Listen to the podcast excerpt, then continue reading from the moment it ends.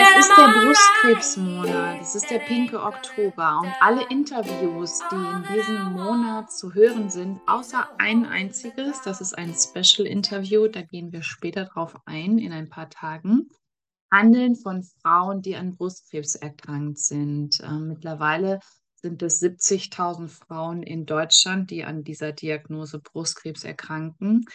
Ich bin eine davon gewesen und ähm, zähle mich zu diesen acht Frauen, denen es, die es treffen kann.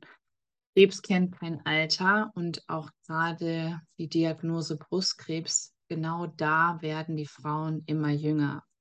Deswegen bin ich so dankbar, dass so viele Frauen den Mut hatten, jetzt ihre Geschichte im pinken Oktober zu erzählen und um dir Mut zu machen.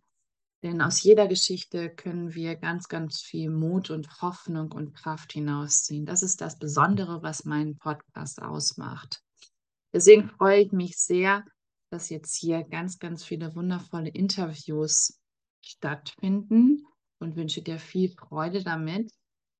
Und ich möchte dich auch nochmal darauf aufmerksam machen, dass es ganz, ganz wichtig ist, dass du dich selber abtastest, jeden ersten des Monats. Pack es dir an den Spiegel, mach dir einen Termin in deinen Terminkalender und bitte geh regelmäßig zur Vorsorge. In diesem Sinne wünsche ich dir einen wunderschönen Monat, freue mich auf ganz, ganz viele Interviews und natürlich auch über eine positive Bewertung bei iTunes und wenn du meinen Podcast weiterempfiehlst, damit ganz, ganz viele Menschen darauf aufmerksam werden. In diesem Sinne, hab viel Spaß bei dem nächsten Interview. Alles Liebe, deine Kendra. Einen wunderschönen guten Morgen, guten Abend, egal wo du bist. Danke, dass du heute wieder vorbeischaust und dass du dir Zeit nimmst. Nimm dir eine Tasse Tee wie meine wundervolle Podcast-Interviewpartnerin auch hier eine Tasse vor sich stehen hat und ich auch. Und nimm dir ganz, ganz viel Zeit, um diesem wundervollen Interview zu lauschen. Ich habe heute einen ganz besonderen Gast eingeladen, eines meiner Herzensmenschen. Und ich kenne sie auch persönlich und durfte sie schon öfters treffen. Und ähm, ja, kenne sie noch gar nicht so lange, seit letztes Jahr. Und als wir uns kennengelernt haben, da war es wie, als wenn wir uns schon ewig kannten.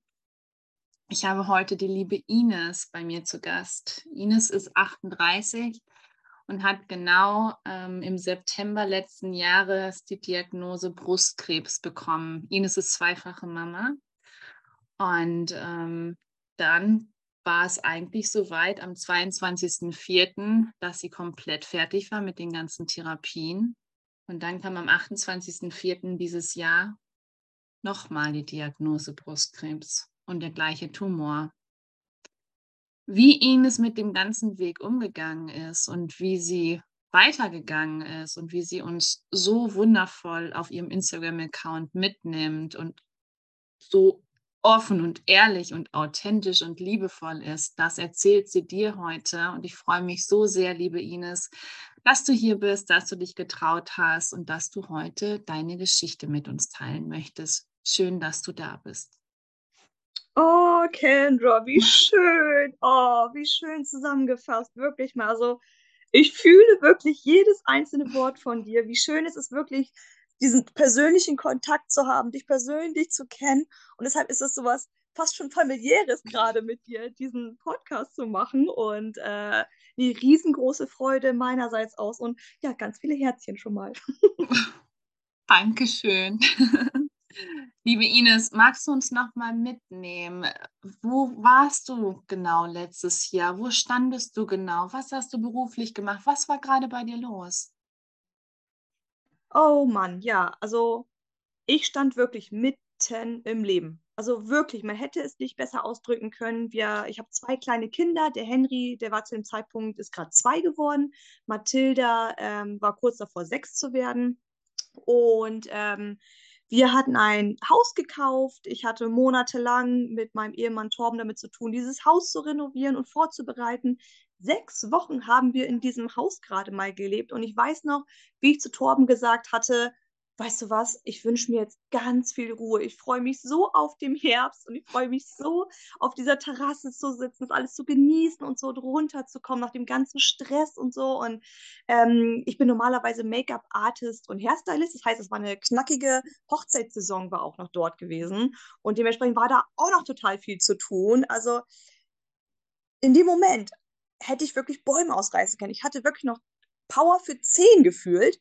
Und auf einmal ist dieser Knoten da und die Diagnose kommt Brustkrebs. Ohne Worte. Ähm, hast du es selber gemerkt oder war es bei einer Routineuntersuchung? Wie war das? Es heißt ja immer so schön, dass man sich abtasten lassen soll, mhm. ähm, dass man zur Vorsorge gehen soll, was mir ein unglaublich wichtiges Thema ist, ein unglaubliches Anliegen, darauf aufmerksam zu machen, wie wichtig es ist, diese Termine wahrzunehmen. Ne? Und da ist nochmal zu sagen, es geht nicht darum, ganz professionell die Brust abzutasten. Es geht mhm. eher darum, halt wirklich dann ein Drückerchen hier und da nochmal. Natürlich umso besser und umso routinierter ist man natürlich dann auch. Ne? Ja, was das Brustabtasten geht. Aber ich glaube, dass viele Frauen Angst davor haben, ähm, es falsch zu machen, anstatt es überhaupt zu machen. Ne? Und so, so mhm. war es bei mir im Endeffekt auch. Also ich habe jetzt nie den richtigen Dreh raus gehabt, wie man es wirklich macht. Ich muss auch dazu sagen, dass ich nie die, den großen Bezug zu meiner eigenen Brust hatte. Und auch beim Brustabtasten, selbst in der äh, also beim, beim Frauenarzt bin ich zweimal ohnmächtig geworden, weil ich oh. das so, so ein seltsames Gefühl empfinde. Ich weiß, dass das ist halt für viele Menschen absolut neu und können sich nicht vorstellen, aber es ist nicht nur einmal, sondern zweimal vorgekommen. Und dementsprechend mhm. war es mir trotzdem so wichtig gewesen, mich abzutasten, obwohl ich wusste, wie ich mit mir am Hadern bin. Und ich habe das dann meistens eher unter der Dusche gemacht, während des Einseifens, so ein bisschen hier drück, hier ein bisschen da. Und ähm, das war wesentlich einfacher für mich, anstatt mich jetzt irgendwie aktiv hinzustellen und da ganz drauf rumzudrücken. Und deshalb unter, bei, bei diesem Einseifen, ähm, bei diesem Duschen war auf einmal dieser Knoten da. Und das Interessante war einfach, dass ich darüber gegangen bin über die Stelle. Das war wahrscheinlich so ein Zentimeter groß. Und ich wusste sofort, dass es Brustkrebs ist. Ich wusste es einfach. Ich bin raus aus der Dusche und habe dann zu meinem Mann gesagt, ich spüre einen Knoten, ich muss zum Frauenarzt. Mhm. Wow. Und bist du dann auch sofort zum Frauenarzt hingefahren? Also hast du sofort auch einen Termin bekommen? Ja, das ging alles dann ganz schnell. Ähm, das können nur drei Tage später gewesen sein. Das, das war ganz, ganz dicht, weil ich gesagt habe, ich habe einen spüren Knoten, das muss abgeklärt werden. Vielleicht war es ein Tag später oder, oder zwei Tage, also quasi am dritten Tag, das könnte ich mir vorstellen. Später mhm. war es auf jeden Fall nicht. Dort wurde mir dann die Angst genommen. Ähm, Dort hieß es, dass es auf jeden Fall eine Zyste ist und ähm, dass ich mir keine Sorgen mache brauche. Ähm, ich selber habe nochmal nachgefragt, sind Sie sich wirklich sicher? Ich, ich, ich habe ja Zysten, ich weiß ja, wie sich das anfühlt, aber dieser Knoten ist einfach anders vom Gefühl. Es ist ein Bauchgefühl, ich kann das gar nicht so richtig in Worte fassen. Und dann wurde nochmal gesagt, dass auf jeden Fall eine Zyste ist. Wir haben ja auch einen Ultraschall gemacht, das wurde drauf rum, rumgedrückt und ähm, da brauche ich mir keine Sorgen machen. Wir sehen uns in sechs Monaten wieder. Und ähm, obwohl mein Bauchgefühl absolut geschrien hat, habe ich gesagt, okay, ich meine, sie ist die Ärztin, ich bin es ja nicht, ne?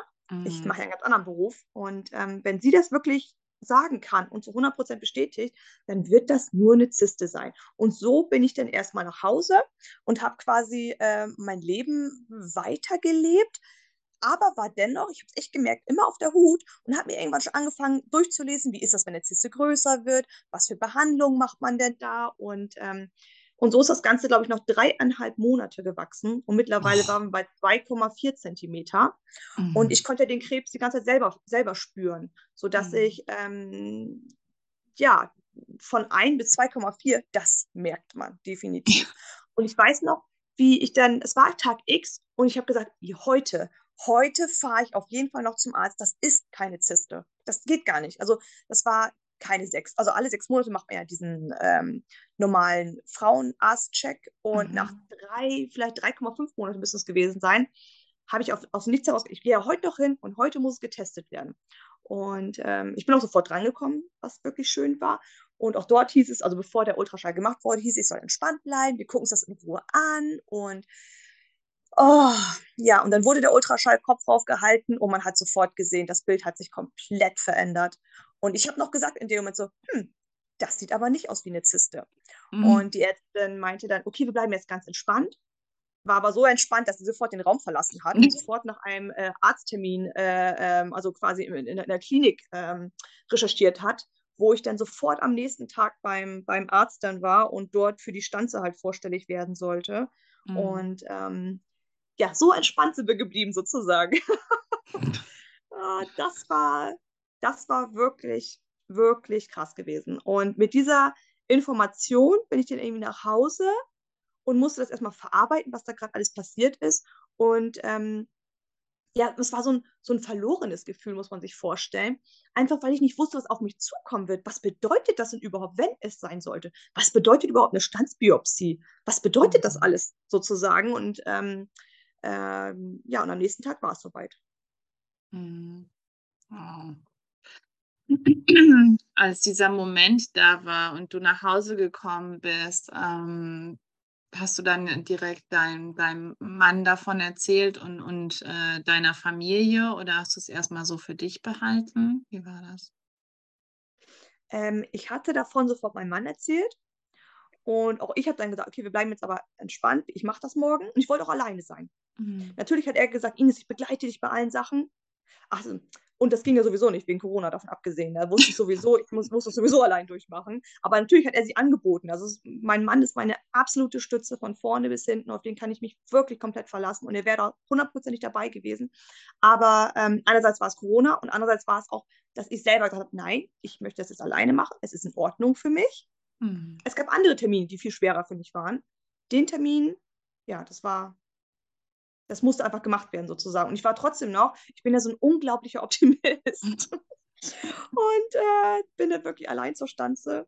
Und ähm, hm, das tut ehrlich gesagt nicht weh. Ich habe echt, echt damit gerechnet, dass das unglaublich wehtun wird, weil, weil, weil dieses, dieses Stanzgerät ja extrem riesig aussieht mit dieser riesigen Nadel und so. Und dabei war das gar nicht so. Und der Arzt war unglaublich nett gewesen, wirklich.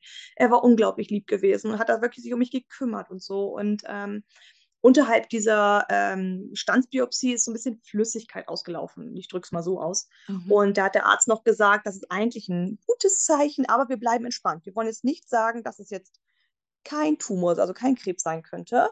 Ähm, aber es ist ein gutes Zeichen, dass das was, was ent, ent, also Flüssigkeit ent, entlaufen ist. So.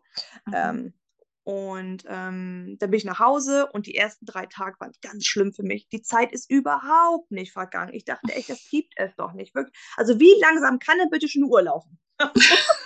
Wie lang können 24 Stunden sein? Also wirklich, noch länger geht es quasi nicht. Das war die schlimmsten, das war die schlimmste Woche, die ich jemals in meinem Leben hatte, war, war das. Das kann ich auf jeden Fall sagen. Und äh, an Tag Nummer vier müsste es gewesen sein, habe ich langsam gemerkt, dass der so, so ein bisschen kleiner geworden ist, die Stelle. Und damit habe ich so minimal ein bisschen Hoffnung geschöpft. So muss man sich das vorstellen. Hm, heißt aber nicht, dass ich nicht gedacht hätte, es könnte Krebs sein, sondern es war so, so ein Hoffnungsschimmer, so muss man sich das vorstellen. Weil es ja ein bisschen kleiner geworden ist. So, vielleicht ist es ja doch eine Zyste sozusagen, ne? obwohl ich es innerlich zu 100% schon wusste.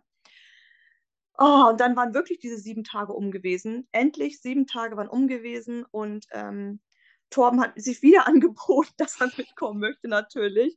Und äh, ich bin dann wirklich mit meinem Glücksschweinchen Stofftier, bin ich da wirklich hin und hab, äh, war da wirklich, ich habe mich geschminkt, ich habe mich fertig gemacht und so. Ich wollte, dass er jetzt einfach heißt, wir machen jetzt nur einen Termin für die Standbiopsie, äh, für, für, die, ähm, für die Entnahme der Zyste. Ich mhm. wollte es einfach so haben. Und ähm, ja, aber als ich dann in den Raum reinkam und der Arzt mich dann schon dementsprechend angeguckt hatte, wusste ich sofort. Und dann kam wirklich auch ganz schnell die Information, dass es tut ihm leid, aber es ist wirklich Krebs. Mhm. Und ich weiß noch, wie ich in dem Moment, ich habe so geflucht, wirklich, es, ist, es musste auch raus zu sagen, ne? Ich habe wirklich so oft Scheiße gesagt. Weil ich mir dachte, das kann doch gerade gar nicht angehen. Ich habe auch wirklich da, ich habe auch erzählt, so, wir haben gerade ein Haus gekauft, ich, ich könnte Bäume ausreißen. Unsere Kinder gehen jetzt in eine neue Kita und so, das, das läuft alles so grandios und wir haben uns gerade eingelebt und die, Hochzeitssaison ist noch nicht mal vorbei und ich habe noch so viel zu tun und das, das kann doch gar nicht sein. Und ähm, dann fing ich bitterlich an zu weinen, also wirklich bitterlich an zu weinen. Und dann ging so ein Karussell los, dass ich dann wirklich gesagt habe, oh mein Gott, meine Tochter hat doch nächstes Jahr Einschulung. Werde ich das überhaupt noch sehen? Das ist doch so, ich, ich muss doch dabei sein. Mein Sohn mhm. ist gerade erst zwei geworden. wenn ich jetzt gehe, dann wird er sich nicht an mich erinnern können, weil ja das Gedächtnis erst ab drei Jahre, sagt man ja, ähm, ja dazu imstande ist, halt äh, ähm, die Vergangenheit zu speichern. Ne? Also mhm. er ist gerade zwei geworden. Er hätte alles vergessen. Dann war, äh, dass ich zweimal Trauzeugin dieses, also quasi 2022 war. Und die eine war in, in Italien. Darf man überhaupt mit Krebs fliegen? Und meine große Liebe, Torben, ich, wir haben erst vor drei Jahren geheiratet. Das, da ist doch alles offen. Wir, wir wollen doch so viel erleben. Also es war ganz, ganz schnell, waren ganz viele ähm, Informationen, die an mir vorbeigerauscht sind mhm. und die sich nur gedreht haben die ganze Zeit. Und dann habe ich gesagt, okay, stopp, habe mir die Tränen weggewischt, habe mich hingesetzt und habe gesagt, okay, was ist der Plan? Also ganz, ganz klar war ich auf einmal und habe gesagt, okay, ich muss da durch, ich werde es irgendwie schaffen, das wird grauenvoll werden, glaube ich. Und habe mich hingesetzt und habe gesagt, okay, was ist der Plan? Und daraufhin meinte er als nächstes, nächste Hiobsbotschaft, ähm, dass das sogar noch die aggressivste Variante ist, ein Triple Negativ mit 87 Prozent Wachstum. Und bis dahin wusste ich gar nicht, was Triple, Triple was, wie wird das ausgesprochen so ungefähr, mhm. noch niemals mit, also gar keine Berührung mit solchen Themen gehabt. Und ähm, die nächste Sache war dann gewesen, und Frau Schuld, Ihnen werden die Haare ausfallen. Und äh, ich habe dann wirklich wieder Scheiße, Scheiße, Scheiße. So ungefähr ich als Make-up-Artist und Hairstylist, ich mache mir jeden Tag meine Haare schön, ob sie Glätte oder Welle oder Frisuren mache und so. Mir fallen jetzt auch noch die Haare aus. Und ähm, dann habe ich erstmal gefragt, fallen mir nur meine Kopfhaare aus oder auch meine Augenbrauen und Wimpern? Äh, er meinte so, ja, alle Haare. Oh, dachte ich mir, okay, gut. Das jetzt auch noch. Okay, das muss ich alles verdauen. Und dann kam natürlich, ich so, okay, was machen wir jetzt? Und dann kam er mit einer Liste von, von Informationen an und, und Ärzten, die ich besuchen muss und MRT und CT und, und ein, äh, ein äh, Herzecho und so. Und ich, ich wusste, ich war, noch, ich war noch niemals in einem MRT, ich hatte noch niemals einen CT, ich wusste überhaupt gar nichts. Und ich so, okay, das sind viel, viel zu viel, wir müssen das aufschreiben. Und mit diesen ganzen Informationen, mit diesem Zettel voller Informationen, die er mir ausgedruckt hat, bin ich dann Richtung Auto und äh, habe dann Torben angerufen, also mein Ehemann, und meinte, okay, kannst nach Hause fahren, weil er in, ähm, im Büro war. Und er wusste schon, wenn das ist, dann wird es gleich keine gute Information werden. Und ähm, ich bin dann nach Hause und äh, normalerweise dauert die Fahrt 30 Minuten wahrscheinlich von der Klinik nach Hause und es waren Baustellen über Baustelle. Und ich weiß noch, dass ich, ich glaube, das müssten knapp eine Stunde 20 gewesen sein oder so. Es hat ewig gedauert, diese Autofahrt, wirklich mal. Ähm, und ich habe so geheult wie noch niemals in meinem Leben. Ich habe geschrien, ich habe geheult, ich habe gegen das Lenkrad geschlagen. Wenn man es auch ganz genau nimmt, hätte ich wahrscheinlich kein Auto fahren sollen, wenn man es mal so möchte. Ähm, aber es blieb ja auch nichts anderes übrig. Ich hatte das Auto mit und ähm, ich glaube, ich war auch nicht imstande, jetzt irgendjemand zu sagen, so, oh, ich fahre mal lieber mit dem Taxi oder so, sondern ähm, es war eine Autofahrt. Ich habe wirklich Songs rausgesucht äh, und habe wirklich die mitgegrölt, währenddessen geweint und wirklich mal, es war jegliche Emotion habe ich rausgeschrien, wie noch niemals. Noch niemals im Leben habe ich geschrien. Und im Nachhinein muss ich sagen, war das gut gewesen. Mhm. Weil ich ja. dann auf einmal ganz ruhig war. Man sagt ja auch, Adrenalin hat ja auch nur mhm. einen eine bestimmte äh, Laufzeit. Und ab da flacht es ab. Und so war es bei mir. Auf einmal war ich ganz ruhig. Ich bin zu Hause angekommen mhm. und ich war ganz, ganz ruhig. Mein Herzschlag war ruhig, mein Puls war ruhig. Alles war komplett ruhig. Aber ich habe ja auch alles rausgeschrieben und rausgeheult. Es war ja keine Träne mehr drin. Und so bin ich halt, ähm, ja, bei uns ins Wohnzimmer und so und habe dann genickt und meinte so, ja, es ist Krebs. Oh, das war ganz schlimm gewesen. Das mhm. war, das war ganz schlimm. Mein Ehemann, der auf einmal natürlich bitterlich angefangen hat zu weinen, hat aber gleichzeitig gesagt, Ines, wir schaffen das. Wir werden das schaffen und zusammen schaffen wir das und so. Und äh, oh, natürlich hat er auch gefragt, was die nächsten Schritte sind. Und ich meine so, du ehrlich gesagt, keine Ahnung sozusagen. Ich habe jetzt einen Brietenzettel mitbekommen und das werde ich jetzt gleich durcharbeiten. Mhm. Ähm, aber erstmal möchte ich ganz gerne noch, weil mittlerweile war natürlich meine Mama war auf heißen Kohl, meine Schwester und meine besten Freundinnen und so und die musste ich, denen musste ich erstmal Bescheid geben. Mhm. Und meinte, okay, ich mache das jetzt. Und er meinte, es passt gut, ich gehe jetzt einmal kurz spazieren. Und das war das, das Beste, was er machen konnte und das Beste, was ich machen konnte. Einmal kurz sacken lassen. Ja. Und dann habe ich dann meine Mom angerufen die natürlich bitterlich geweint hat, aber ich habe bei niemandem mehr geweint. Bei mhm. niemandem mehr. Ich konnte gar nicht mehr mitweinen, weil jegliche Träne verweint war, muss man sich mhm. vorstellen. Mhm. Und ähm, meine Mama meinte auch, ey, sie kommt sofort vorbei und so. Und ich so, Mama, ich weiß ja selber noch gar nicht, ähm, was, was passiert. Und ähm, wir waren alle komplett verloren gewesen. Meine Schwester hat schon bitterlich weinend abgenommen, das Telefon, weil sie es wusste. Also wir haben Mhm. wirklich eine ganz besondere Verbindung und ähm, sie hat vorher schon ohne Ende geheult, obwohl sie noch gar nicht wusste, dass ich Krebs habe. Weiß ich noch, dass sie mit ihrem Mann im Auto saß und meinte, Ines wird mich anrufen und sie wird sagen, dass ich Krebs habe, äh, dass, ja, dass sie Krebs hat. Und ähm, auch ihr Mann hat natürlich versucht, sie ents zu entspannen und hat dann gesagt, so, Ines ist wahrscheinlich noch länger in der Klinik, das dauert doch manchmal alles. Nein, ich weiß das, ich weiß es. Und dann kam sogar noch die Bestätigung. Und das war ganz, Mhm. ganz schlimm.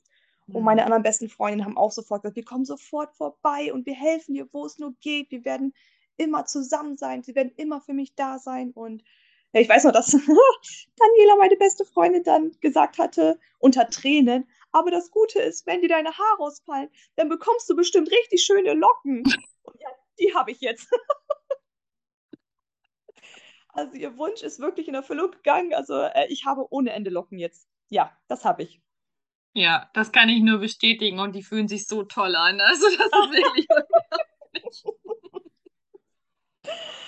Ja, genau. Da werde ich auch oft, oft gefragt, ob ich dann wirklich schon vorher so Locken hatte. Da kann ich sagen, nein. Nein, ich hatte eine, eine Welle gehabt, vielleicht sozusagen, ne? Und hinten war es minimalwelliger. Aber das, was jetzt auf dem Kopf ist, das ist ja. hinten heißt, äh, meinte meine Schwester letztens, das fühlt sich an wie ein Labradudel. So, Gott. Ja, und alle freuen sich immer, wenn sie meine Haare anfassen können, weil die einfach pudelig weich sind und lockig Mhm. ohne Ende. Wirklich mal. Ja. Äh, Ines, nochmal zurück. Ähm, Wie Mhm. war das? Du sagtest ja auch, d- oder ich weiß ja, dass du auch ähm, Mama bist mit zwei Ja. Kindern. Ähm, wie war das, der Umgang mit den Kindern? Habt ihr das relativ am Anfang gesagt? Habt ihr euch da ein bisschen mehr Zeit genommen? Ich meine, Henry ist ja noch viel zu klein gewesen. Aber gerade für Mathilda, dass man auch so ein, so ein Bild hat, oder ich finde es immer ganz, ganz wichtig, dass man auch denjenigen, die jetzt zuhören, gerade wenn es Mamas sind und die haben eine, so eine Mhm. Diagnose bekommen, wie kann man es ähm, den Kindern begreiflich machen? Ähm, erstmal muss ich dazu sagen, ich hatte am 21.09. meine Diagnose bekommen Mhm. und am 4.10. war Mathildas Geburtstag, wo sie sechs geworden ist. Und Mhm. ich habe von Anfang an gesagt, ich möchte es ihr noch nicht erzählen. Ja. Die heile Welt muss Minimum bis zum 4.10. sein, Mhm. weil sie auch gar nicht weiß, was, es, was auf sie zukommen wird. Und ich wusste es ja selber nicht. Außerdem äh, war ich so damit auch zu tun, diese ganzen Termine wahrzunehmen. Ich hatte jeden Tag unglaublich viele Termine. Torben hat mir den Rücken freigehalten. Und uns beiden, vor allen Dingen, ich habe es ja vorgegeben, ich möchte es nicht bis zum Geburtstag sagen. Mhm. Das Lustige war einfach, dass Henry ist ganz, ganz feinfühlig und Henry ist ganz doll Mama. Der ist ganz Mama bezogen. Und der war auf einmal ganz anhänglich. Der ist jede Nacht auf einmal rübergekommen, wollte kuscheln, wollte bei mir schlafen. Ähm, und ähm, Mathilde habe ich die ganze Zeit davon ferngehalten. Mhm. Und dann kam der Geburtstag. Den haben wir auch richtig schön gefeiert und das war schön. Das war auch für mich auch schön gewesen, weil das wirklich heile Welt war an dem Tag. Ne? Ich habe Mhm. ganz normal die Luftballons aufgeblasen. Ich habe ganz normal den Kuchen vorbereitet, die, die Kinderchen eingeladen. Wir haben da wirklich mit einer Glitzerparty draus gemacht und so. Und das war wirklich schön gewesen. Und es war drei Tage später. Ähm, da waren wir zu zweit alleine zu Hause. Und ich hatte mir vorher schon Bücher geholt, wie zum Beispiel Mut mit Hut.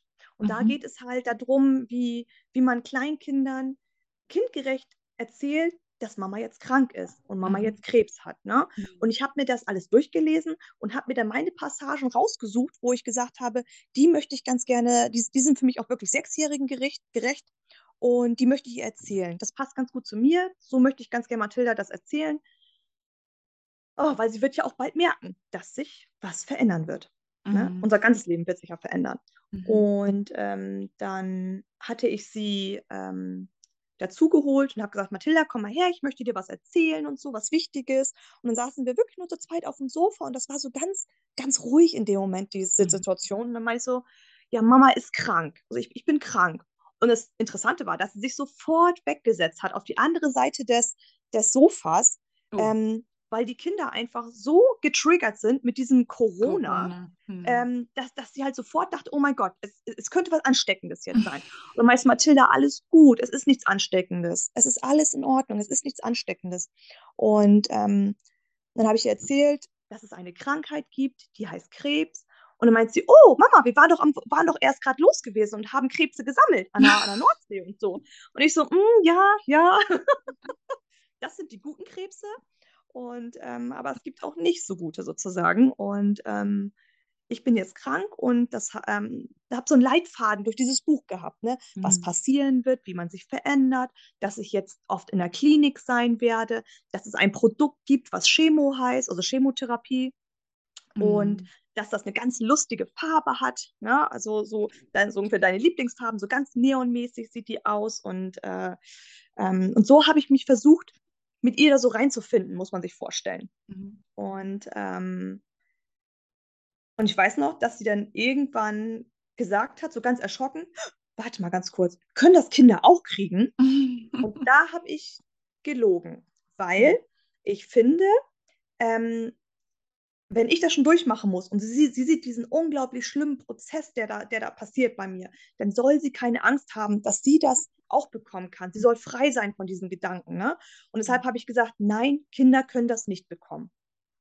Und man soll Kinder nicht anlügen, aber wir sprechen hier von einem Mädchen, was gerade erst sechs geworden ist, wo sich ihr ganzes Leben innerhalb von ein paar Monaten oder Wochen verändern wird, wo die Mama viel zu Hause sein wird, wo sich die Mama, ähm, äh, das Aussehen wird sich komplett verändern. Sie soll keine Angst haben, dass es ihr auch so schlecht geht. Sie soll keine Angst haben, dass ihr auch die Haare ausfallen. Und somit habe ich mich in dem Moment dazu entschlossen, zu sagen, Kinder können das nicht bekommen.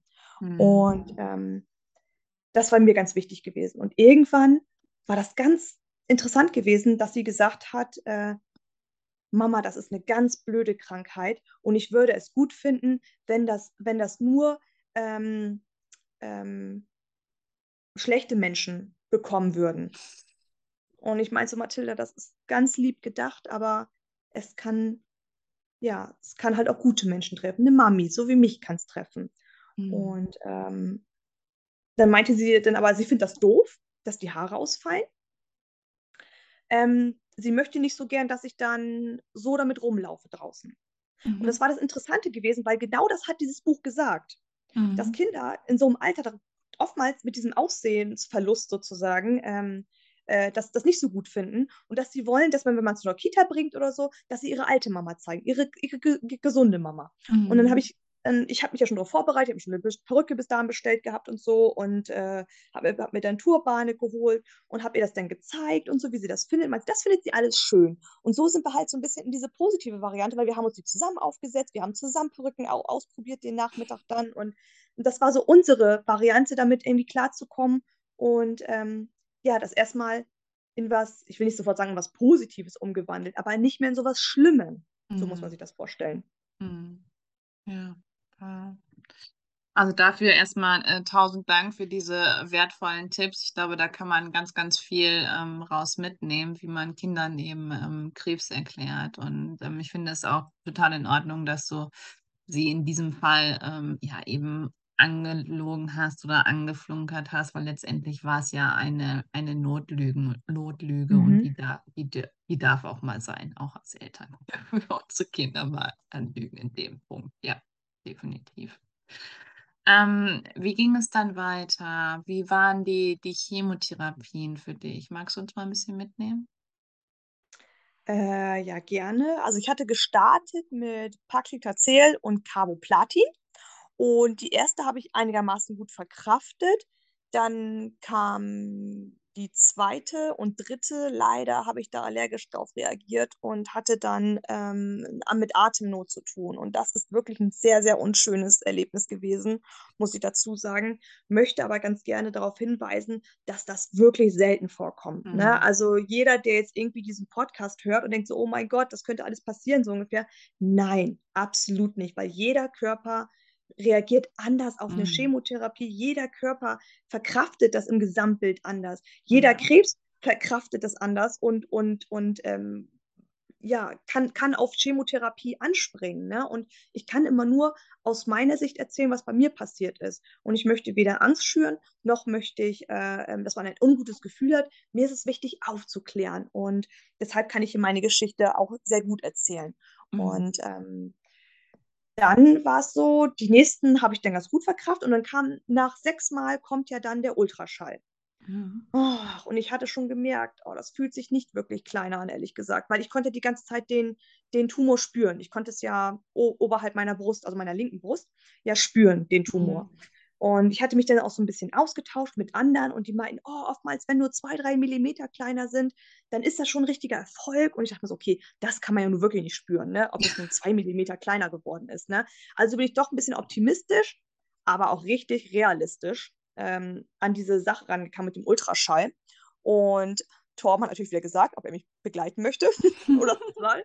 Und dieses Mal wollte ich es wirklich. Dieses Mhm. Mal wollte ich wirklich, dass er dabei ist, weil ich mir wirklich dachte, ich habe ein so ungutes Gefühl, ähm, dass ich möchte, dass er dabei ist, weil, die ganze, weil dieser Informationsfluss, der auf einen zukommt. Und ich habe ja mittlerweile auch gemerkt, nach sechs Chemotherapien, der Kopf macht ja auch einfach nicht mehr mit. Ne? Mhm. Also das ist ja ein unglaublicher Verlust, den man da irgendwie hat, was halt äh, die Dokumentation und, und äh, angeht. Ähm, Und äh, ja, und dann wurden wir gleich direkt vorne an der Klinik abgefangen. Dann hieß es, nee, nee, nee, nur noch die Patienten, nicht mehr mit irgendwelchen äh, ähm, Angehörigen.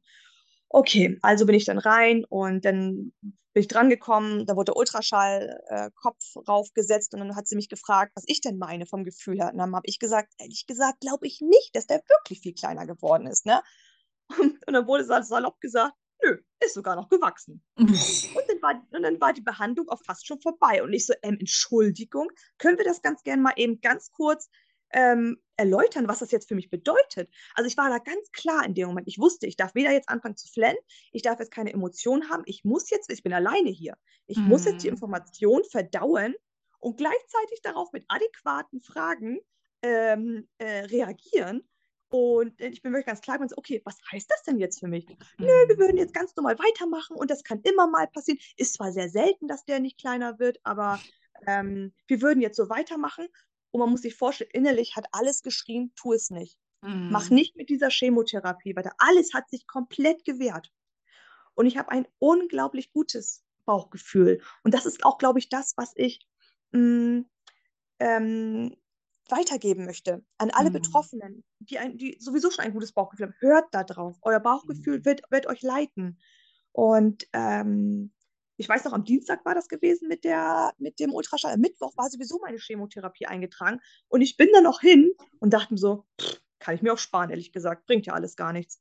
Und das war der Punkt gewesen, wo ich gemerkt habe, okay, es wird ein Chemoabbruch passieren. Ich glaube, das ist nicht, das wird nicht meine Variante sein, damit weiterzumachen und habe mich dann ganz schnell um eine Zweitmeinung bemüht. Mhm. Und ähm, diese Zweitmeinung hat mir dazu geraten, ähm, lieber doch zu operieren, damit es nicht streut. Und als ich diese Info bekommen hatte, über, übers Telefon war das, war alles so ein, so ein Entspannungsmodus, muss man sich vorstellen. So, Mhm. ja, das ist mein, das ist mein Weg. Und dieser, das hört sich gerade sehr, sehr gut für mich an. Und äh, somit habe ich komplett die ganze Klinik einfach mal gewechselt aus dem Nichts heraus und äh, hatte, glaube ich, oh, ich, ich kann den Zeitraum nicht mehr sagen, das müssten nur zwei Wochen gewesen sein oder so, ähm, wo, es, wo ich auf einmal fast schon auf dem OP-Tisch lag. Wow. Also es ging wirklich schnell auf einmal, äh, wo Mhm. ich meinte, okay, erstmal durchatmen. Es können auch drei Wochen gewesen sein. Ich weiß es nicht mehr ganz genau, ich müsste die Daten nachgucken, aber es war nicht, nicht lang gut. gewesen. Aber es hat sich gleichzeitig richtig angefühlt, weil da, wo keine Chemo passiert, passiert ja auch nichts, dass es kleiner wird, ne? Und bei Mhm. mir sowieso nicht. Und das heißt, er ist sogar wieder gewachsen. Also ich dachte mir so, oh, das kann ja alles nicht angehen. Und, aber ich war damit ganz, ganz glücklich zu wissen, dass der entfernt wird. Weil ab einem bestimmten Punkt kam auch so ein richtiger Ekel in mir auf. Weil ich konnte die ganze Zeit den Tumor spüren. Und ich wusste, er Mhm. wächst die ganze Zeit. Und es musste weg. Ich konnte nicht mehr. Ich konnte einfach nicht mehr. Mhm. Okay. Und ähm, dann wurdest du brusterhaltend operiert, das ist richtig, ne? Genau, das ist richtig. Ich wurde dann brusterhaltend operiert. Komm. Ähm, genau, ich wurde brusterhaltend operiert und ähm, hatte aber ehrlich gesagt schon immer den Wunsch geäußert mit einer äh, Mastektomie. Also mit der Abnahme, also mit, mit einer Ablatio sogar, äh, mit der Abnahme der Brust. Und es hieß die ganze Zeit, nein, das brauchen wir nicht. Und ähm, für mich war es erstmal wichtig gewesen, ähm, dass der Tumor erstmal draußen ist. Und das hat sich schon mal total richtig angefühlt. Dann war so eine kleine Pausephase, damit sich der Körper erstmal wieder erholen kann. Und dann ging es weiter mit der EC, die ich dann viermal bekommen habe. Mhm. Genau, und ähm, das muss ich auch wieder sagen, verträgt wirklich jeder anders. Da gibt es so viele Unterschiede. Andere gehen dabei joggen und denen geht es wirklich gut. Und andere, so wie ich, ja, die hängen leider über der Kloschüssel. das war dann so meins. Und ähm, dass mein Körper extrem abgebaut hat. Oh, die ersten, das war wirklich, oh, die ersten Tage ähm, waren, waren wirklich sehr, sehr unschön gewesen. Ähm, ich konnte wirklich gar nichts. Mein, mein Mann musste mich mit, äh, mitnehmen, dass ich duschen konnte. Er musste mich unterstützen. Ähm, er hat für mich das Essen gemacht. Er, also die kleinsten Sachen. Also quasi mhm. hatte er in dem Moment drei Kinder, wenn man so möchte. Also die EC war wirklich, wirklich anstrengend, weil ich halt wirklich nur, nur oben in unserem, äh, in unserem Schlafzimmer lag und mich ausgeruht habe und gehofft habe, dass vielleicht der nächste Tag besser wird. Und mhm. an dem mhm. Tag habe ich gedacht, vielleicht wird ja morgen besser. Und somit hat sich quasi mit diesem Morgen, morgen hat sich irgendwann eine Woche hingezogen. Und ähm, dann hatte ich wieder eine Woche Pause, da konnte ich, konnte ich wieder am Leben teilhaben und dann kam schon wieder die nächste EC. Also mhm. Also das war sehr hart gewesen. Zusätzlich war Corona auf dem Höchststand, muss man sich vorstellen. Und alle hatten Angst gehabt, Corona zu bekommen. Und somit habe ich mich noch mehr isoliert. Mm, und ja. ähm, auch, auch was das, also das macht ja auch was mit der Psyche. Nicht nur, dass man die ganze Zeit so isoliert selber ist und, und ähm, ja, dass man nicht mehr krank sein möchte, sondern dass man wirklich auch sagt, so, wenn ein jemand besuchen kommt, also eine, Freundin oder so, dann vorher testen lassen, dann nur mit Fenster auf und also ganz viele, äh, also ganz viel versucht, das, das zu umgehen, das Thema mit mhm. Corona, damit ich wirklich diese ECs durchziehen kann. Mhm. Wow. Und ähm, dann war so ein kleines Pauseland und dann habe ich 21 Bestrahlung gehabt. Mhm. Und äh, die habe ich zum Glück ziemlich gut verkraftet. Also das war alles einigermaßen okay gewesen. Erst ganz am Ende habe ich gemerkt, dass so ein bisschen die, die Brust, die betroffen ist, also ein bisschen in Mitleidenschaft gezogen wurde. Aber das habe ich dann alles ganz gut mit, mit Cremes und so in den Griff bekommen. Das war jetzt nicht sonderlich. Hatte aber in der Zeit gemerkt, da ist ein Knoten. Mhm. Und ähm, auch dort hieß es, ähm, dass ich entspannt sein soll, dass es das, äh, das ja, dass es dann wahrscheinlich eine Zyste sein soll. Ich habe ja erst so viel Chemo und die Bestrahlung und so. Und ach, aber innerlich wusste ich es trotzdem. Ich weiß noch, dass mhm. am 22.04. war meine allerletzte Bestrahlung. Und genau, ich habe die zu Ende gemacht und so. Und ich bin direkt halt ins Auto und wir haben Urlaub gemacht mit der Familie. Ich dachte so, wenn wir das durchhaben, dann geht es erstmal in den Center Park. wir wirklich mit der ganzen Familie plus die Familie von meiner Schwester sind wir in den Center Park und das tat so gut. Mhm. Es war so eine mm. richtige Seelenbefreiung, obwohl ich wusste, dass ich Montag wieder zur, zur nächsten, ähm, äh, ähm, ja, zur, zur kleinen Mini-OP muss, weil ja die vorläufige Zyste entfernt werden sollte wollte ich einfach diese Tage genießen. Und ja. ich habe sie genossen. Und es war wirklich schön gewesen. Mhm. Und ähm, ja, da bin ich aber Dienstag wieder hin und dann wurde es rausgeschnitten. Und dort hieß es nochmal, ich soll wirklich ganz entspannt sein. Das sieht alles so sehr aus nach einer Zyste. Leider hieß es dann zwei Tage später, dass es wieder Krebs ist. Mhm. Und ähm, also im Endeffekt von dem Ende meiner, meiner Therapie bis zum neuen Start waren sechs Tage. Man hat mir noch nicht mal eine Woche gegeben zur Erholung da wusste ich, dass ich wieder Krebs habe und dass es in die nächste Behandlung gehen wird. Hm. Wie, wie war das Gefühl? Also was, was hast du innerlich gespürt, als du dann nochmal die Diagnose bekommen hast, dass es erneut Brustkrebs ist? Ähm, hm, ich weiß noch, ich bin in, ins Schlafzimmer gegangen. Ich wollte auch alleine sein. Ich wollte mhm. das nicht mit Torben durchmachen. Ich wollte es alleine gehört haben. Ich musste es erstmal alleine wieder verdauen. Und ähm, nicht, weil ich ihm nicht vertraue oder so, der ist immer für mich da. Es geht mir darum, dass ich erstmal gucken muss, was sagt mein Körper? Wie mhm. reagiert er jetzt darauf? Und ähm, da war sofort die Frage gewesen, werden mir wieder die Haare ausfallen? Mhm. Und ähm, weil mittlerweile hatte ich ja so ganz bisschen Haar. Das war so schön gewesen. Oh, jeder Millimeter wurde schon gefeiert. Und dann hieß es ja, das weiß man noch nicht. Wir müssen jetzt mal gucken. Mhm. Okay. Dann habe ich nochmal zusammengefasst. Okay, wir haben jetzt alles durch. Ich habe jetzt die, die Chemotherapie 1 gab, wir haben den Knoten entfernt, Chemotherapie Nummer 2, Bestrahlung, wieder erkrankt.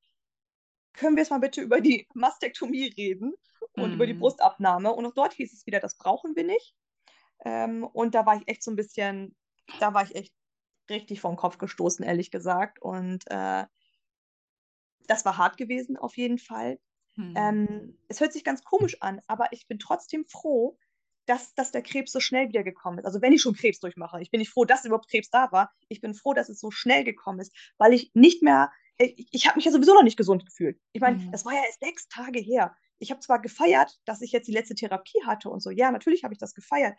Aber es wäre für mich, glaube ich, schlimmer gewesen, wenn das Ganze nach ähm, vielleicht so zwei Jahren gekommen wäre. Ja. Ich habe schon wieder meine Boblänge, ich bin schon voll im Arbeitsleben drin. Mathilda und Henry, es ist alles in Vergessenheit geraten mit dem, mit dem Krebs und so. Und man ist absolut gesund und dann kommt es wieder. Mhm. Und ich glaube, das hätte mir schlimmer die, den Boden unter den Füßen weggezogen. So stelle ich es mir jedenfalls vor. Mhm. Ähm, weil das jetzt die Zukunft wäre. Ich wüsste es ja nicht. Mhm. Und, ähm, und dann habe ich gesagt, okay, wir, ich glaube, am nächsten Tag haben wir einen Termin ausgemacht für die ganze Absprache, was alles jetzt passieren wird und so. Und dann habe ich erstmal aufgelegt und habe gemerkt, ich brauche jetzt, ich brauche jetzt Zeit für mich. Ich bin dann Mhm. nur ganz kurz runter, habe gesagt, mit meinen Tränchen im Gesicht, oh, Tom, das, das, also, das war ganz schlimm gewesen. Das war wirklich, ich habe mir den Kopf geschüttelt und er wusste sofort, was los ist, was wieder Krebs ist. Und dann habe ich auch zu ihm gesagt, wir können das ganz gerne heute Abend besprechen, aber jetzt muss ich hier weg. Ich Mhm. muss hier weg. Und bin dann aufs Fahrrad gestiegen und bin Richtung äh, See gefahren. Ich musste meinen Kopf freikriegen. Ich, ich musste weg. Ich wollte auch nicht Mathilda und Henry sehen, weil dann hätte ich Mhm. ja gesehen, von wegen, oh mein Gott, was wäre wieder auf mich zugekommen. Ich musste weg. Ich musste alleine sein. Und auf dem Weg dorthin, ich war wirklich, ich bin so schnell gerast mit dem Fahrrad und ich war so voller, einerseits Energie und andererseits voller, voller Angst und Boshaftigkeit, würde ich sagen. Es war so, so ein Gemisch aus allem. Ähm, so böse darauf, wieder erkrankt zu sein, natürlich. Mhm. Und dann war ich am Anfang des, des äh, Sees, wo ganz viele Bäume sind. Und auf einmal habe ich eine Vollbremsung gemacht, bin an die Seite rangefahren und, äh, gefahren und wollte einen Baum umarmen. Und hätte mir Mhm. das jemand vorher mal gesagt, dass ich sowas tun würde, hätte ich absolut belächelt. Definitiv. Aber ich habe dann mir einen richtig großen Baum ausgesucht, habe den umarmt und auf einmal war so eine ganz dolle Ruhe in mir. Und ich habe auch nicht mitbekommen, was um mich herum passiert ist oder so. Und ich bin überhaupt gar nicht esoterisch oder so, überhaupt nicht. Es ist einfach, es ist einfach über mich gekommen. Es, ist ein, Mhm. es war ein so großes Bedürfnis aber immer in mir. Ich habe mich das auch im Nachhinein selber gefragt, wo kam das auf einmal her? Mhm. Als wenn da jemand für gesorgt hätte, dass ich mal runterkomme. Und da habe ich ganz langsam geatmet, bin zu mir gekommen. Und danach bin ich erst zum See und bin wirklich dann, glaube ich, zweieinhalb Stunden alleine spazieren gegangen. Und ich bin spazieren gegangen, spazieren gegangen und spazieren gegangen. Mhm. Und das tat mir ungemein gut, um Mhm. erstmal wieder zu gucken, was, was möchte mein Körper, was möchte ich, was mache ich jetzt aus dieser Situation, was jetzt auf mich zukommen wird. Und wie werde ich damit umgehen, wie werde ich das den Leuten erzählen. Und dann bin ich nach Hause und mittlerweile haben, sind die Kinder auch schon schlafen gegangen und so. Und ich konnte ganz in Ruhe mit Torben reden. Mhm. Wow. Ja, Wahnsinn. Und auch, wie gut, dass du dann auf, ähm, ja, auf deinen Körper gehört hast, beziehungsweise nicht nur auf deinen Körper, sondern auf deine Seele gehört hast und dann erstmal raus und dann nur für dich sein und dann ähm, um den See herumlaufen und vor allem diese Umarmung eines Baumes. Also man glaubt gar nicht, wie viel Energie einem das gibt und wie viel Selbstvertrauen, Selbstsicherheit und vor allem auch dieses unglaubliche Vertrauen zu einem selber und zu dir zurück dann auch, ne? Mhm. Absolut, definitiv. Also, wie gesagt, hätte mir das jemand vorher gesagt, dass ich sowas tun würde, vor der Erkrankung hätte ich das echt ein bisschen belächelnd abgetan, ne? Also wirklich jetzt mal, ne? Aber ähm, mit dieser Erkrankung habe ich gemerkt, dass ich für ganz viele neue Sachen offen bin. Für ganz Mhm. viele Sachen bin ich jetzt offen und so und, und gebe so vielen Sachen entweder eine neue Chance oder, oder sage auch vorhin so, Mensch, das möchte ich ganz gerne ausprobieren. Also ich, ich lerne mich quasi seitdem wirklich neu kennen. Mhm. Welche Sachen sind das zum Beispiel? Ja, unter anderem einen Baum zu umarmen. Damit hätte ich absolut nicht gerechnet, ehrlich gesagt. Ähm, dann der Homöopathie, einen ganz großen Teil ähm, äh, dafür offen zu sein und ganz viele neue Produkte in mein Leben reinzulassen, ne, die unterstützend Mhm. sein können, zum Beispiel. Ich habe ein ganz großes Bedürfnis, mehr Ruhe in mein Leben zu bringen. Ich bin, bin ja wirklich durch mein Leben gerast wie ein Duracell-Häschen. Mhm. Und äh, auf einmal wurde ich ja, wurde, hat mein Körper mich ausgebremst, zu 100 Prozent Mhm. quasi. Und ich merke, gleichzeitig, egal wie schlecht es mir ging zu dem Zeitpunkt, merke ich, wie doll ich danach doch gelächzt habe nach Ruhe Mhm. und wie gut es Mhm. mir tut, diese Ruhe. Und ich lasse diese Ruhe jetzt wirklich in mein Leben. Ähm, natürlich könnte es immer noch ruhiger sein, klar, äh, aber also für meine Verhältnisse bin ich wesentlich ruhiger, muss man sich vorstellen. Ähm, und ähm, das ist zum Beispiel halt auch, dass ich wirklich gucke, was möchte mein Körper? Wor- Worauf hat er Lust? Was möchte er und was zeigt er mir? Und das finde ich ganz interessant. Und das auch Mhm. wahrzunehmen, ne? Nicht einfach so abzutun und weiterzuhasten, sondern wirklich auch mal innezuhalten. Ähm, wie zum Beispiel äh, dies, bei einem Spaziergang die Sonnenstrahlen ins Gesicht scheinen zu lassen und wirklich Mhm. aktiv wahrzunehmen. Nicht zu rennen und, und am besten halt, ich bin immer nur Spaziergang zum, zum, zum, zum nächsten Café. Das war mein Spaziergang. Jetzt gehe ich wirklich spazieren und richtig um den See herum. Und nicht, dass, dass ich sofort denke, okay, und da hinten ist zum Glück das Ende und ich kann ins Café reingehen und Kuchen essen, sondern ich nehme wirklich aktiv wahr, ähm, einen Spaziergang zu machen. Ich nehme aktiv wahr, dass der Wind durch die, durch die Bäume äh, äh, weht. Ich nehme aktiv wahr, wenn die Sonne auf mein Gesicht scheint. Und das ist halt der Unterschied. Ja. Mhm. Ja, und da kann eben auch diese Heilung erstmal entstehen, ne? Wenn du zur Ruhe gekommen bist, wenn du dann erstmal so alles losgelassen hast, wenn du eben nicht mehr, wie du sagst, dieses Duracell-Häschen bist, sondern ähm, dich selber oder dass der Körper dich selber zur Ruhe gezwungen hat durch diese Diagnose, die dann das zweite Mal ja auch in dein Leben eingetreten ist und du dem das vorher, also du warst dir vorher das nicht, dessen nicht bewusst, aber jetzt bist du dessen bewusst und Ja. ähm, kannst dann eben auch viel mehr, ja, dadurch in diese Ruhe kommen und in diese Balance zurückfinden. Das ist schon ähm, unglaublich schön. Liebe Ines, ähm, hast du denn jetzt deine Mastektomie bekommen? Also hast du sie hinter dir? Ja, ich habe sie wirklich hinter mir und äh, es war ein langer Weg gewesen. Es musste in Erstklinik Nummer drei sein.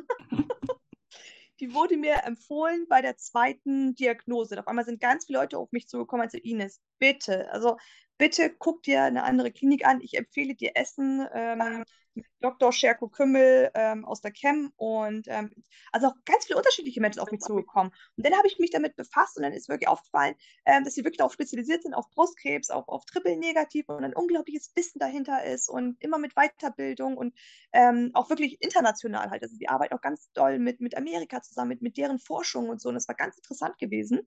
Mhm. Und da war ich zum ersten Mal dort gewesen, habe mich gleich pudelwohl gefühlt. Und das Interessante war, ich musste gar nicht erwähnen, dass ich eine Mastektomie haben möchte, sondern die Ärztin, die unglaublich gut ist, ähm, hatte dann gesagt, Frau Schuld, ich empfehle Ihnen mindestens die betroffene Brust, die ja mittlerweile zweimal betroffen war, Mhm. ähm, zu entfernen und entweder aufzubauen mit, mit Silikon oder mit Eigenfett. Mhm. Und ähm, Silikon kam dann nicht mehr ganz so in Frage, einfach weil ich darauf schon ja 21 Bestrahlung hatte. Und dann meint Mhm. sie, wenn, würde sie eher auf Eigenfett gehen.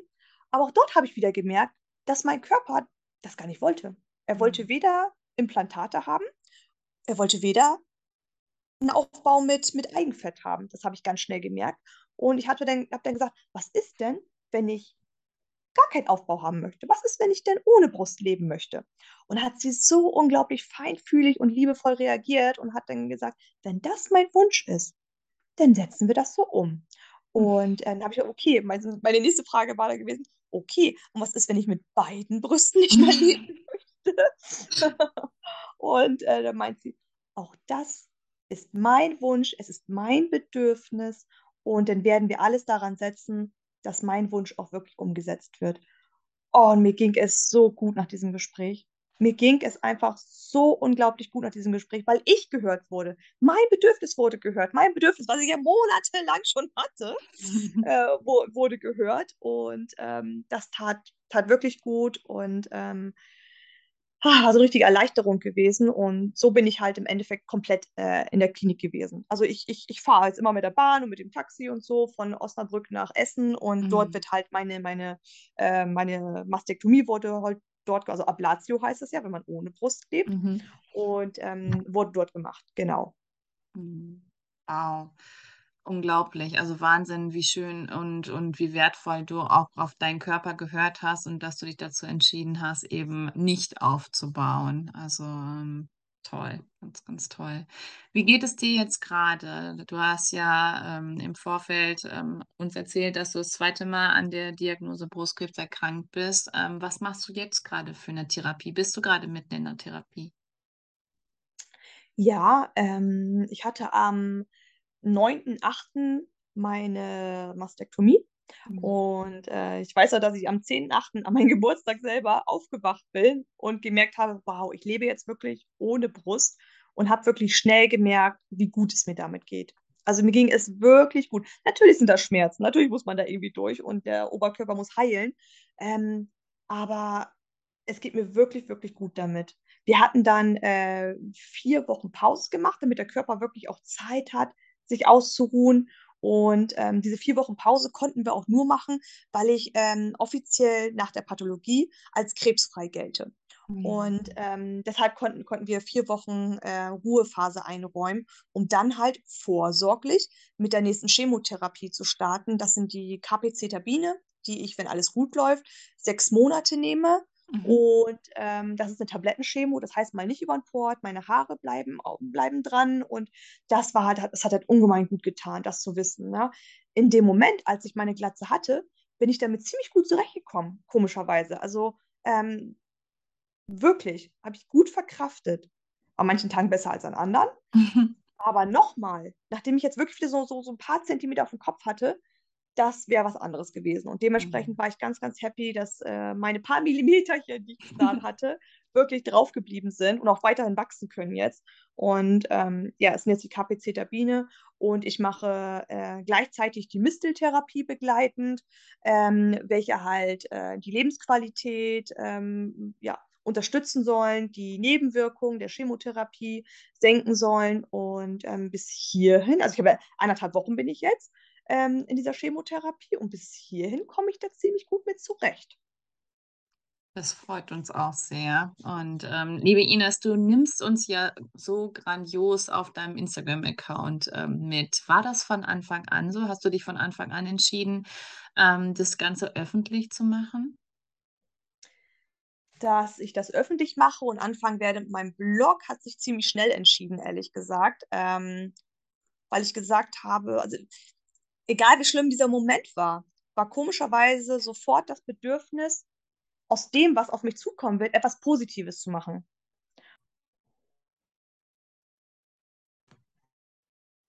Ja, und, ähm, und ich habe ja sowieso ganz viele Fotos gemacht währenddessen, weil ich gesagt habe, Torben, ab jetzt machen wir, wir nehmen alles auf. Wir, wir, wir werden alles aufnehmen äh, also jegliches Bild, jegliches Ereignis und so werden wir Fotos und Videos von machen. Das ist mir ganz wichtig, weil im Endeffekt war ja trotzdem noch ein Funke, der gesagt hat, was ist, wenn das nicht gut ausgeht? Und dementsprechend habe ich ja sowieso ganz viele Fotos und Videos gemacht die ganze Zeit. Und ich wollte daraus was, was, was, was Gutes machen irgendwie. Und ähm, ich wollte Menschen mitnehmen. Ich wollte aufklären irgendwie. Und aber das war jetzt nicht, dass ich gesagt habe, so, boah, daraus wird jetzt der Riesenblock oder so. Doch, doch, nee, nee, damit habe ich jetzt nicht gerechnet, ehrlich gesagt. Das ist halt irgendwie automatisch gekommen. Also ich, ich wollte es am Anfang für mich alles dokumentieren. Ich wollte es öffentlich machen, aber ich wollte es für mich dokumentieren. Deshalb ist es so, so meine eigene Geschichte, die ich da irgendwie habe. Ähm, das dachte mir so cool. Und wenn ich da noch zwei, drei Leute mit erreiche, oh, dann freue ich mich ganz doll. So ungefähr muss man sich das vorstellen. Dass ich da aber tausende Menschen erreichen werde, nee, davon war ich weit entfernt in dem Moment. Also das ist dann irgendwann ja so ein Selbstläufer geworden. Aber ich habe gemerkt nach kurzer Zeit, wie gut es mir tut. Wie gut es mir tut, irgendwie einerseits meine eigene Therapie durchzumachen, aber auch ähm, also innerhalb der Community einen großen Austausch zu haben bezüglich der Therapie, bezüglich Nebenwirkungen. Ich habe gefragt, was macht ihr bei der und der Nebenwirkung? Und auf einmal habe ich ganz viele Informationen bekommen und das tat so gut. Und gleichzeitig kann ich diesen Informationsfluss, Informationsfluss jetzt auch weitergeben, der mir ungemein gut tut. Und ähm, ich weiß noch, dass ähm, am Anfang der Therapie, also am Anfang der Diagnose, bin ich abends ins Bett gegangen mit dem Gedanke, oh mein Gott, ich habe Krebs und mit den allerersten Gedanken, als ich aufgewacht bin, war sofort wieder, oh mein Gott, ich habe Krebs. Und das fand ich ganz, ganz schlimm. Das war wirklich sehr, sehr zermürbend. Und mhm. als ich dann wirklich in diesem Block-Ding drin war, habe ich gemerkt, dass es mittlerweile verschwommen ist. Dass ich mir manchmal auch so ein bisschen über Gedanken über andere gemacht habe, dass ich mir über den nächsten Beitrag ein bisschen Gedanken gemacht habe. Und das hat mir gut getan. Also dieser Blog im Gesamtbild, der Austausch mit anderen Betroffenen, ich nenne sie ganz liebe, meine Lieben nenne ich sie, mein Lieben, der Austausch irgendwie, ähm, der tut ungemein gut, weil natürlich, ich habe unglaublich gute Freunde, ich habe eine unglaublich tolle Familie, einen unglaublich tollen Ehemann, aber die machen ja alle Krebs nicht durch. Mm. Und egal, wie sehr sie versuchen, mich zu unterstützen und zu sagen, ja, das kann ich mir vorstellen, rudern sie auch sofort zurück und sagen so, nee, kann ich mir gar nicht vorstellen. Ich habe niemals Krebs gehabt. Meinst du, ja, das ist mm. richtig. Und deshalb habe ich mir so eine, so eine kleine äh, so, so eine kleine Community aufgebaut, die wirklich so unglaublich liebevoll, auf die man immer zählen kann. Auch mit dir, Kendra. Das ist so ein wertvoller Austausch, den ich irgendwie habe und der mir so gut tut und auch diese persönlichen Treffen dazu, dass ich sagen kann, mir persönlich gibt mir das ganz, ganz viel, dieser Blog. Ja, auf jeden Fall. Ja, und dieser Austausch, so wie du ja auch sagst, der tut unglaublich gut, weil man dann eben mit Gleichgesinnten ähm, zusammen ist, weil man sich mit Gleichgesinnten austauschen kann. Und es kann keiner so empfinden, was du durchgemacht hast, wenn er es nicht selber erlebt hat. Und das ist eben dieses, diesen riesengroßen Unterschied. Und ähm, deswegen ist diese Instagram-Community, diese, ähm, ja, so wahnsinnig wertvoll. Und ähm, deswegen finde ich das ganz, ganz toll, was du machst auf deinem Blog und wie du die, die Menschen auch mitnimmst. Und da wird ja noch ganz, ganz viel passieren. Und da freue ich mich sehr drauf. Da freuen wir uns sehr drauf, liebe Ines. Ich danke dir, dass du hier warst und äh, dass du die Zeit genommen hast. Und ich verabschiede mich jetzt schon mal. Ähm, wir sehen uns ja schon ganz bald wieder. Und ähm, die letzten Worte gehören jetzt dir. Alles, was du jetzt nochmal sagen möchtest, ähm, was du nochmal raushauen möchtest, dann ähm, ja, let it go, let it flow. Ich bin raus. Alles Liebe und bye. ja, an dieser Stelle vielen herzlichen Dank auf jeden Fall, dass ich dabei sein durfte und konnte und da wirklich was zu sagen konnte. Im Gesamtbild ist es mir, glaube ich, wichtig, ähm, mitzuteilen, dass das man als Betroffene nicht alleine ist. Das ist mir ganz wichtig, dass man zusammen auf jeden Fall stärker ist, dass man zusammen wirklich alles schaffen kann, wenn man so möchte. Und ähm, dass ich halt hoffe, mit meinem Blog halt weiterhin ganz viel Mut zu machen, für die anderen Menschen da sein zu dürfen und äh, ähm, ja, dass ich im Endeffekt allen wirklich wünsche, wieder gesund zu werden, gut durch diese ja, blöde Zeit zu kommen, diese anstrengende Zeit und keine Nebenwirkungen zu haben. Ähm, und dass wirklich alle ja, im Gesamtbild, dass man füreinander da ist. Und äh, ja, dass ich wirklich alle, die den Podcast jetzt gerade hören, wünsche ich auf jeden Fall ganz, ganz viel äh, Glück weiterhin und ganz, ganz viele Herzchen.